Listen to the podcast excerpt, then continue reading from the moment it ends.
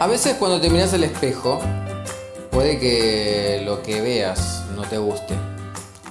Por alguna razón nos fijamos en nuestros defectos. El diente torcido, los pies demasiado grandes.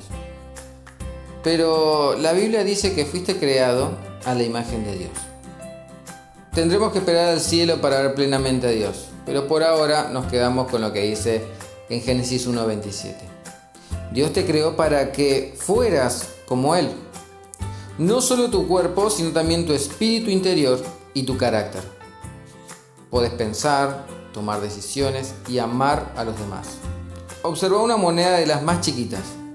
¿Sabías que el hueso más chiquito de tu cuerpo es como una de las letras que aparece en esa moneda?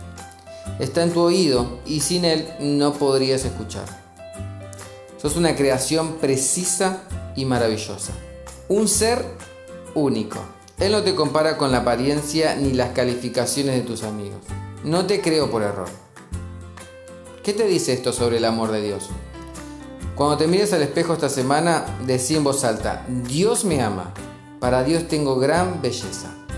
Gracias, Dios.